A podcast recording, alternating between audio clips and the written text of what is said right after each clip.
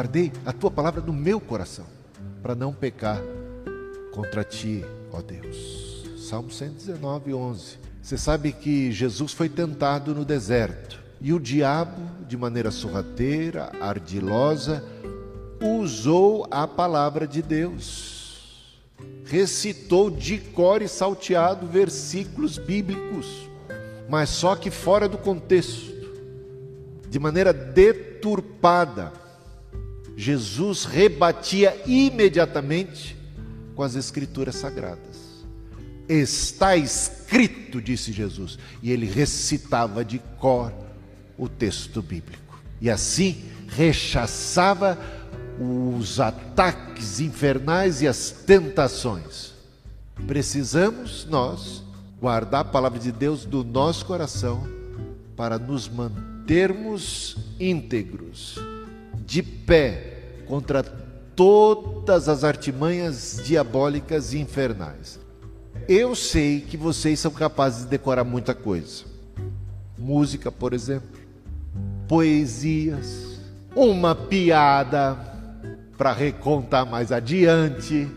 São capazes de, em assistindo um filme, às vezes reproduzir e contar o filme.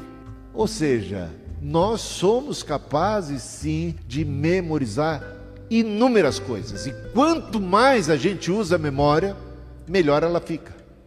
Tem gente que quer economizar memória. Não, eu tenho que guardar, não quero colocar muita coisa na minha cabeça, porque senão eu explodo. Isso é besteira.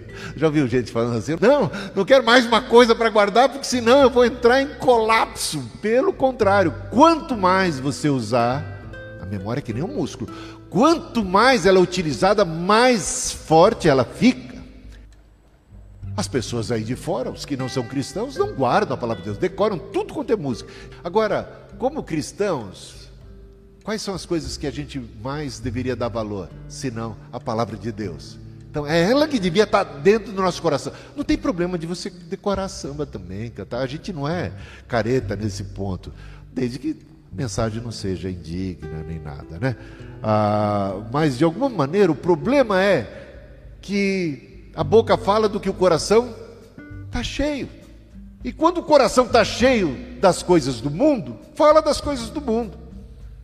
Agora, quando ele está cheio da palavra de Deus, ele fala das coisas de Deus com propriedade. Então, ser cristão, professo, mas ao mesmo tempo, na prática, ser um ateu praticante, é algo muito comum e a gente tem que tomar cuidado para não incorrer nesses erros. Então, o apego à palavra, o valor à palavra, o valor às coisas de Deus e depois também na atitude.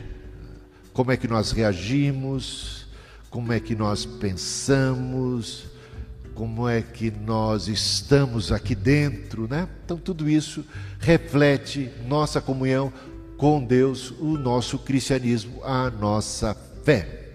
Gente, a única maneira é você sempre lembrar. Não adianta você ter decorado, se não é aquele negócio de decorou para a prova, faz a prova e depois, uma semana depois, já não lembra mais. Tem que sempre relembrar, trazer à memória aquilo que nos pode dar esperança, encher o nosso coração da palavra de Deus. Você sabe que tem um texto da Bíblia, que é Efésios 5,18. Não vos embriagueis com vinho, mas enchei-vos do Espírito Santo, falando entre vós com salmos, hinos e cânticos espirituais, louvando e salmodiando a Deus, vosso coração. Aí já entra no capítulo 6, sujeitando-vos uns aos outros no temor do Senhor, maridos, esposas e, e aquela coisa toda. Mas, Paulo, ao escrever para os Colossenses, ele fala coisas muito parecidas, há um paralelo com esse texto de Efésios, capítulo 5. Só que no lugar de enchei-vos do Espírito, está habite ricamente em vós a palavra de Deus. A única coisa que ele mudou. Em Efésios, enchei-vos do Espírito, falando entre vós em salmos, hinos e cânticos espirituais. Em Colossenses, aos Colossenses, ele diz: habite ricamente em vós a palavra de Cristo, falando entre vós em salmos, hinos e cânticos espirituais. O resto é igual. O que que isso ensina para nós? Que para Paulo, ser cheio do Espírito Santo, encher-se do Espírito Santo, é expressão sinônima de encher-se da palavra de Deus. Você quer ser cheio do Espírito Santo? Habite ricamente em vós a palavra do Senhor. É isso aí. Espero que com isso já tenha incentivado você a decorar a Bíblia para valer, guardar no seu coração.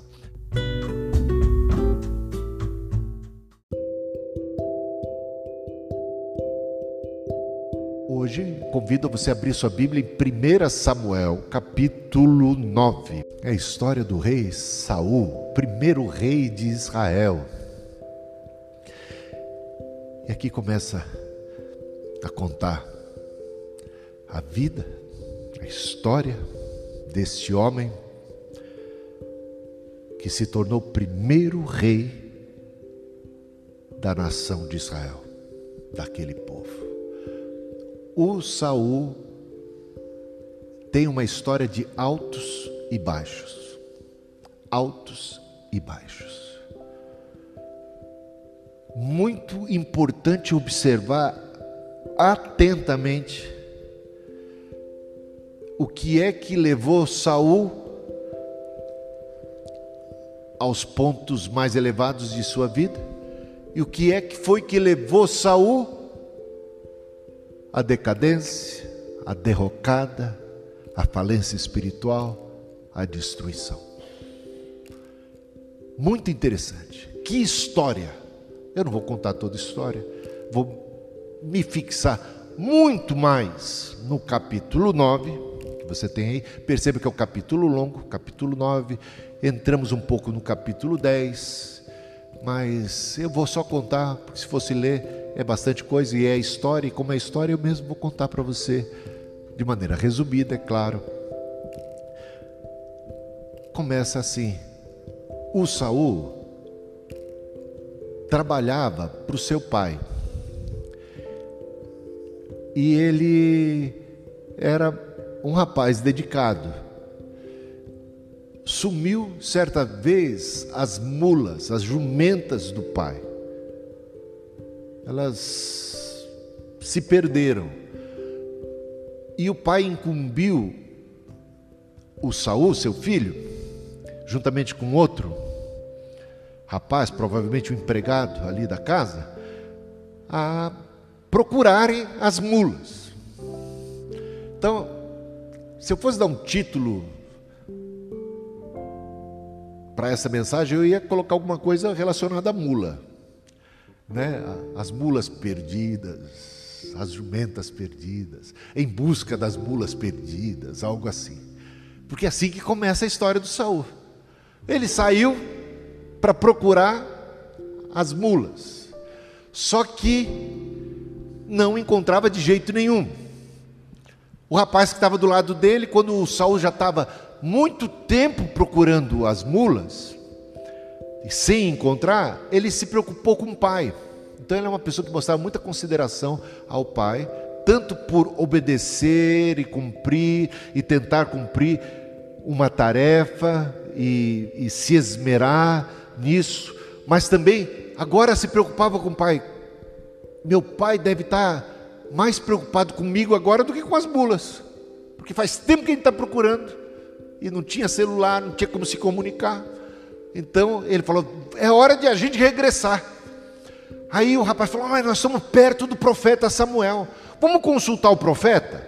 Ele é um homem de Deus, ele pode ser dirigido, ele pode ter um discernimento de onde essas mulas estão. Vamos procurar o profeta? E lá foram os dois procurarem ajuda do profeta Samuel. E o profeta Samuel já tinha sido avisado por Deus de que um rapaz viria procurando por mula. Mas Deus também estava procurando por ele. Olha que coisa interessante. Então a gente vai, daqui a pouco eu vou passo a passo fazer assim um passeio pela história e observar determinados aspectos. E quando Samuel se encontra com ele, ele diz o seguinte: Deus te escolheu para ser o rei de Israel. E ele ficou bobo, falou: Mas quem sou eu? Eu não sou ninguém. Então ele era muito humilde. Eu sou da menor tribo de Israel, que é a tribo de Benjamim, e a minha família é a menor dentre as famílias de Benjamim, e eu, eu não sou ninguém, não sou nada. Ele era muito humilde, mas Deus te escolheu para ser o rei, e você vai profetizar. E, você, e o Espírito Santo vai te encher. Então, tudo isso acontece. No capítulo 10 você vê ele sendo cheio do Espírito Santo, ele profetizando, ele sendo exaltado e depois, na sequência, muitas coisas se cumprindo. Mas ele ainda diz o seguinte: as mulas, as jumentas já foram encontradas. Pode voltar para casa tranquilo. E tudo isso aconteceu, e ele vai ser ungido rei de Israel ele vai profetizar, ele vai começar depois a carreira como rei, ele vai ser desprezado por muita gente que não bota fé nele, mas Deus vai estar com ele, ele vai ter muita vitória. Mas vamos voltar lá? Primeira coisa que a gente observa: o valor dos pequenos começos. Uma coisa que você tem que observar. Eu não sei se a gente está vivendo uma geração que as pessoas querem pular etapas, né? uma geração que está antecipando bastante coisas, assim, querem pular etapas. E, na verdade, às vezes tem a tendência de desprezar coisa pouca. Jesus já nos ensina nunca a desprezar nada, ainda que sejam meros cinco pães e dois peixinhos, para alimentar uma multidão. Você recebe, você acolhe, você dá graças a Deus, você já vê a mão de Deus, vê um sinal, é uma pequena nuvem, do tamanho da mão de um homem. Mas o pouco com Deus é muito, é um sinal. Então você valoriza. Tem textos e mais textos bíblicos que apontam nessa direção textos de sabedoria, histórias, conselhos. Jesus falou que Aquele que é fiel no pouco, sobre o muito será colocado. A lealdade, a fidelidade no pouco.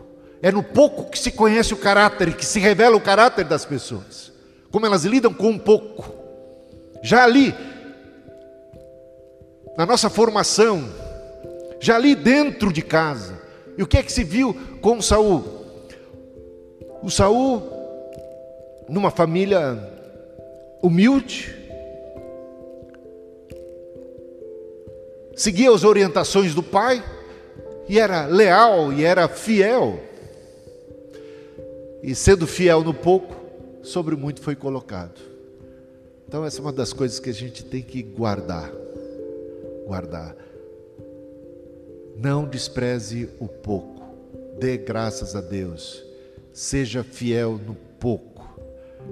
E Deus está vendo que às vezes a gente não é fiel, não cansa, né? Por isso que entrei, entra, lembra que eu falei que entrava no, no versículo da semana, Gálatas 6,9? Não nos cansemos de fazer o bem, porque a seu tempo ceifaremos se não desfalecermos. Às vezes a gente cansa, ou desanima, fica desencorajado de praticar o que é bom, o que é correto, de, de ser trabalhador, de se esmerar, porque afinal de contas a gente não sai do lugar, a gente não prospera, parece que ninguém está vendo, parece que é em vão o nosso esforço. Mas o que é que diz? Gálatas 6,9: Não nos cansemos de fazer o bem, a seu tempo ceifaremos, se não desfalecemos. Tem muita gente ficando pelo caminho, tem muita gente desanimando, tem muita gente desistindo de fazer o bem. Agora, aqueles que perseveram em fazer o bem, aqueles que fazem o bem, até mesmo como a Cristina contou, assistiram o vídeo que a gente gravou ontem à noite?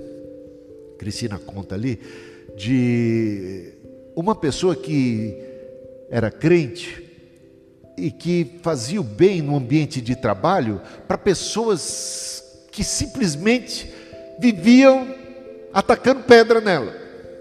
Mas ela insistia e persistia em fazer o bem, até que uma delas, dessas que atacavam pedra, até incomodada demais com a atitude de bondade da outra parte, falou: Mas o que está acontecendo? Todo mundo ataca a pedra, inclusive eu e você e tal, e você sempre reagindo com bondade, você não pagando mal com mal, você pagando mal com bem. Como é que é isso? E aí ele explicou: Eu sou cristão, essa é a minha natureza, fazer o bem, eu não sei fazer o mal, não vou pagar o mal com o mal, porque isso não faz parte da minha natureza. E esse testemunho foi tão eloquente para aquela outra pessoa que ela veio a se converter dado testemunho. Então, às vezes a gente pensa que não vale a pena, às vezes a gente pensa que ninguém está vendo, mas Deus está vendo. Isso já deveria ser o suficiente. Sede firmes e constantes, sempre abundantes na obra do Senhor, porque no Senhor o trabalho de vocês não é em vão.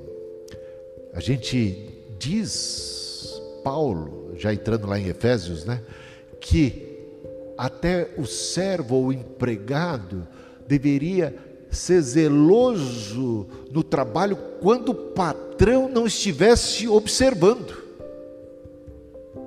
Não é isso que diz a Bíblia? Quando o patrão não estiver observando, continue fazendo o seu melhor. Porque tem alguém lá em cima observando, né? Porque assim a gente honra o nome de Deus. Gente, quanta coisa simples. E o que a gente vê esse, esse moço? Esse moço está obedecendo o pai, ele está cumprindo a função, ele está fazendo o seu melhor, agora ele está preocupado com o coração do pai. É, é uma pessoa que não foi escolhida assim, do nada, à toa. E era humilde, até para ficar espantado diante da escolha, falar assim: quem eu? É você, ele olha para trás, não, deve ser outra pessoa, não é possível. A humildade, outro sinal. Outro sinal. Uma outra coisa que a gente aprende aí é que quantas não são, às vezes, em que nós encontramos Deus ou somos encontrados por Deus, quando nós procuramos a Deus por causa das mulas, por causa das jumentas. Normalmente, procuramos a Deus por causa de jumentas. Se é que você me entende. Não procuramos a Deus porque amamos a Deus. Normalmente o ser humano, o primeiro encontro que ele tem com Deus é por causa de jumenta. É por causa de mula. É mula que está levando ele a Deus. Ele ia passar batido. Ele não quer necessariamente, necessariamente, se encontrar com Deus, ele, ele quer as mulas. E de repente Deus pode ajudá-lo a encontrar as mulas. Portanto, eu busco a Deus por causa das mulas. Meu foco são as mulas. E quantas não são as ocasiões em que, em buscando mulas, achamos que são as mulas que estão perdidas. Procuramos a Deus por causa das mulas perdidas e Deus nos encontra, nós os perdidos.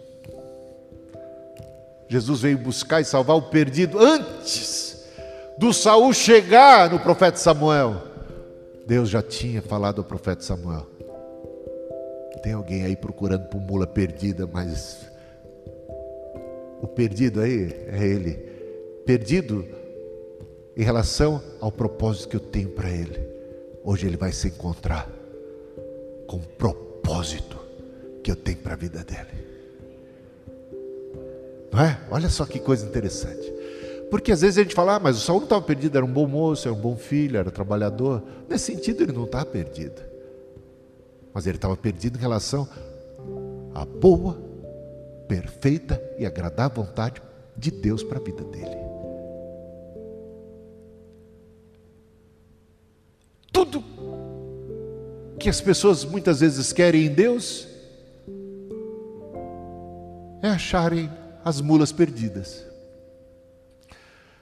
Mas Deus tem algo mais elevado para a vida de cada um de nós. Agora, não pense que Deus se esqueceu das mulas. As mulas já estão a salvo. Olha que coisa interessante, né? Mas um perdido foi encontrado, colocado no prumo Procurou mula, encontrou o reino. Encontrou Deus, encontrou o reino. Encontrou o Espírito. Foi selado com o Espírito Santo. encontrou um caminho. Foi fiel no pouco, sobre muito foi colocado. Pensava que ninguém estava vendo, mas Deus estava vendo. Que coisa maravilhosa você olhar para tudo isso. Seu trabalho não é em vão no Senhor, tem grande galardão. Quando é que você vai fazer oração? De preferência, quando ninguém está vendo. Por quê? Porque você não busca recompensa humana. Você quer agradar o Pai Celestial que tudo vê. No recôndito, no secreto do seu quarto. Quando é só você e Deus, Ele te contempla e você será por Ele recompensado. Quando você faz e pratica a caridade, mesmo quando ninguém vê, Deus vê. Lembre-se que as esmolas e as orações de Cornélio centurião foram motivo da atenção, despertar a atenção divina, e Deus vai enviar o apóstolo Pedro para a casa de Cornélio, não é isso? E Deus move o coração de Pedro, por quê? Porque as esmolas a generosidade e as orações de alguém que, apesar de tudo isso, ainda estava perdido, não estava no centro da vontade de Deus, não tinha a clareza, não tinha toda a luz, mas era fiel no pouco, pouca luz recebida, havia correspondência sobre muita luz. Agora foi colocado, a luz brilhou profeta veio, o evangelho foi pregado, o Espírito desce, é batizado, incorporado na igreja. Que coisa incrível a gente olhar para isso. Um Deus que está verdadeiramente atento a todos os detalhes, inclusive as intenções do coração. Você sabe que os pastores tem uma tentação muito grande por conta do perfil do público, de se especializarem em achar mula. Quanto mais especialista ele for em achar mula, mais sucesso ele vai ter. ah, se as especialidades dos pastores fossem realmente achar mula, eles, estão, eles iam lavar a égua, digamos assim. Está entendendo? Ah, meus irmãos, como as pessoas querem encontrar mula em Deus. Deus para encontrar mula. Mas Deus tem algo muito mais nobre para a gente. O problema não é buscar coisas materiais. Tem lugar para buscar mula. Tem lugar para buscar bens materiais, coisas materiais. Mas se o nosso coração estiver nas mulas, a gente vai fazer que nem aqueles nove leprosos que foram curados. Certa vez Jesus curou dez leprosos, de uma única vez, uma tacada só, dez foram curados. Só um voltou para agradecer. Só um voltou para o Senhor. Os nove outros já tinham encontrado no Senhor tudo que desejavam. Já tinha encontrado as mulas, já tinha encontrado o benefício temporal e estavam mais que satisfeitos e simplesmente viraram as costas para Deus, porque eles não queriam Deus. Ele... Agora, quando a gente encontra em Deus as mulas, a gente deveria, deveria cair a ficha para o ser humano. Calma aí esse que salvou as minhas mulas, esse que me que se revelou através desse milagre, ele revela algo de si mesmo. Quem é este? Quem é este? E aí o nosso coração deveria se voltar para o doador da bênção. Agora, o problema é a idolatria, o materialismo quando nós estamos apegados à terra, ao que é temporal, amando o mundo e as coisas que há no mundo e buscando a Deus como meio de se dar bem nesse mundo, de, de constituir uma história bem-sucedida em termos da vida aqui presente e, e, e nos contentando com isso, isso é idolatria, isso é colocar o coração em outro lugar. E aonde está o nosso coração? Onde estão os nossos olhos? Mais ou menos como a mulher de Ló, que recebe a salvação, a visitação dos anjos, mas de repente o seu apego a Sodoma e Gomorra fez com que ela tivesse o destino de Sodoma e Gomorra. A olhar para trás significa um, um apego àquilo e um desprezo ao Salvador, à salvação, é o que Deus tem. Então a gente tem que analisar e avaliar.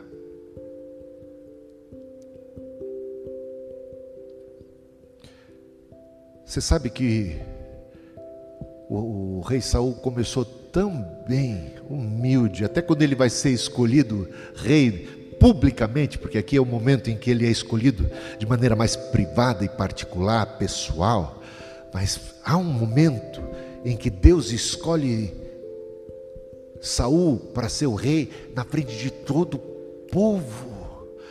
E você sabe onde é estava o Saul? Escondido atrás de uma carroça qualquer. Tímido, acanhado. Ele começa, porque é humilde, humilde será exaltado, e foi exaltado. Todo mundo desprezou, ridicularizaram. É esse que vai reinar sobre nós? Quem ele pensa que é? Aí riam e zombavam. Mas eles foram para a guerra e Deus deu graça e vitória para o povo através da liderança de Saul e ele começou a ser engrandecido pelo próprio Deus como rei daquela nação. O problema é que não importa o quão bem a gente começa, se a gente não caminha, não continua e não persevera em fazer o bem não, não se canse de fazer o bem, que a seu tempo faremos, se não desfalecemos. Se você deixar de fazer o bem, você começou humilde. Sabe como é que começa a ser as atitudes de Saul a partir de determinado momento? Que agora ele, ele é o tal, é muita vitória, e agora ele está badalado, agora ele está firmado, fincado no reino. Ele começou a se sentir por cima da carne seca, e tem atitudes como, por exemplo, ele certa vez entra no tabernáculo e ele faz ofícios que eram exclusivos dos sacerdotes. Metida besta ele ficou. O cara que estava atrás da carroça, agora entra, pede para o sumo sacerdote e para os demais sacerdotes saírem de lado, e vai lá ele ocupar o ofício que, segundo as Escrituras Sagradas, era exclusivo para os sacerdotes. A casa começa a cair, meus irmãos, com arrogância, com a presunção. E mais adiante, ele desobedece a Deus. Ele foi tão, tão obediente ao Pai, né? Mas de repente ele estava desobediente ao Pai Celeste. E o final dele é uma desgraça só. Antes ele não queria nada agora ele está pegado ao poder. Antes ele não se sentia digno de nada, agora ele está com medo de Saul, esse herói nacional que enfrentou Golias, dele vir a ser mais do que ele. E aí vocês conhecem a história de como a inveja, os ciúmes tomou conta, ele passa a odiar e a perseguir o Davi, querer matá-lo a todo custo.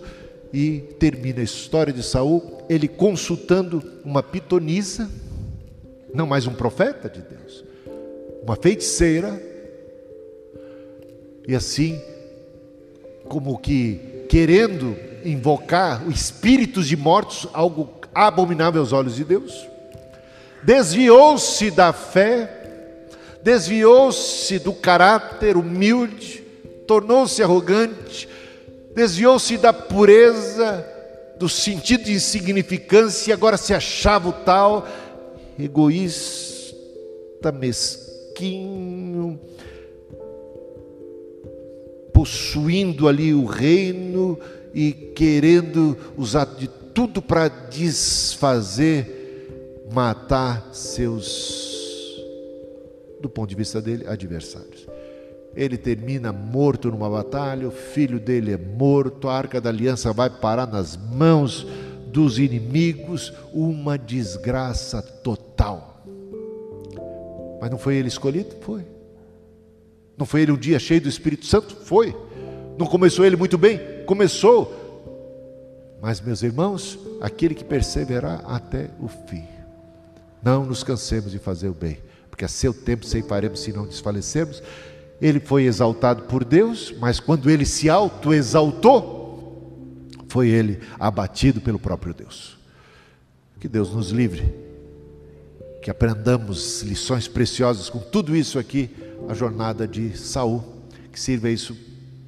Tudo que está escrito, para o nosso ensino foi escrito. É o que diz Paulo em 1 Coríntios capítulo 10, citando textos do Antigo Testamento. Tem uma lição. Tem, aliás, preciosas lições para nós aqui e agora.